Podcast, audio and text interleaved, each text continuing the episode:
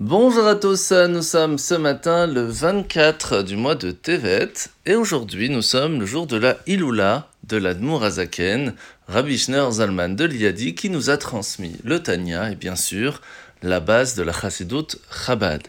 Et c'est donc un jour très important aujourd'hui puisque tout ce qu'il nous a transmis durant sa vie nous est encore plus fort aujourd'hui et nous permettra de continuer à illuminer notre vie et bien sûr le monde autour de nous la base même de la Chassidut Chabad, c'est pas seulement l'étude, mais c'est de réussir à le mettre en action.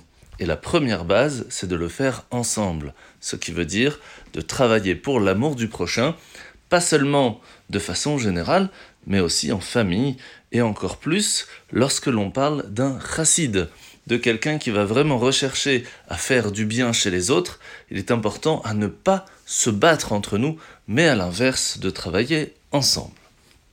Alors nous sommes aujourd'hui au début du 13e chapitre du Tanya, où l'Admorazakan, après nous avoir expliqué que le Benoni se battait continuellement contre son âme animale qui essaye toujours de l'attirer à des plaisirs superficiels, et qu'il réussit à gagner, que ce soit en action, en parole, mais même en pensée, aujourd'hui nous allons comprendre ce que fait comme travail le bon penchant et le mauvais penchant, le Yetzer Tov, le Yetzer il faut savoir qu'en fait, ils sont appelés des juges. Pourquoi? Parce qu'un juge ne va faire que donner son opinion.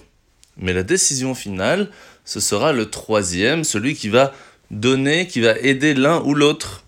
Et c'est là que le Yetzer Tov, le bon penchant, va donner son avis sur le fait de faire ou de ne pas faire. L'autre, le Yetzer va faire de même. Et c'est Hachem qui va venir et qui va donner un coup de pouce au bon penchant, qui va essayer de nous aider à prendre la bonne décision. Mais en fin de compte, c'est à nous de prendre ces forces qu'Hachem va nous donner pour écouter le bon penchant, pour faire en fin de compte ce qui est le mieux pour nous. Alors la mitzvah de ce matin, c'est la mitzvah positive numéro 107. Lorsque la neshama part de ce corps, comme on l'a expliqué euh, hier et avant-hier, eh bien il y a une perte de pureté très grande qui se met sur le corps, qui est tellement forte que même si une personne ne va pas le toucher, mais elle se trouve dans la pièce ou dans la maison où la personne n'est plus vivante, eh bien elle prend elle aussi ce manque de pureté et va devoir, rechercher à être pure. Alors la paracha de la semaine, nous sommes parachat Vaera. Aujourd'hui, Hachem va donner les instructions à Moshe à savoir comment parler à Pharaon. D'une certaine façon, avec beaucoup de respect, mais de l'autre avec un très grand, euh, d'être très déterminé dans sa décision.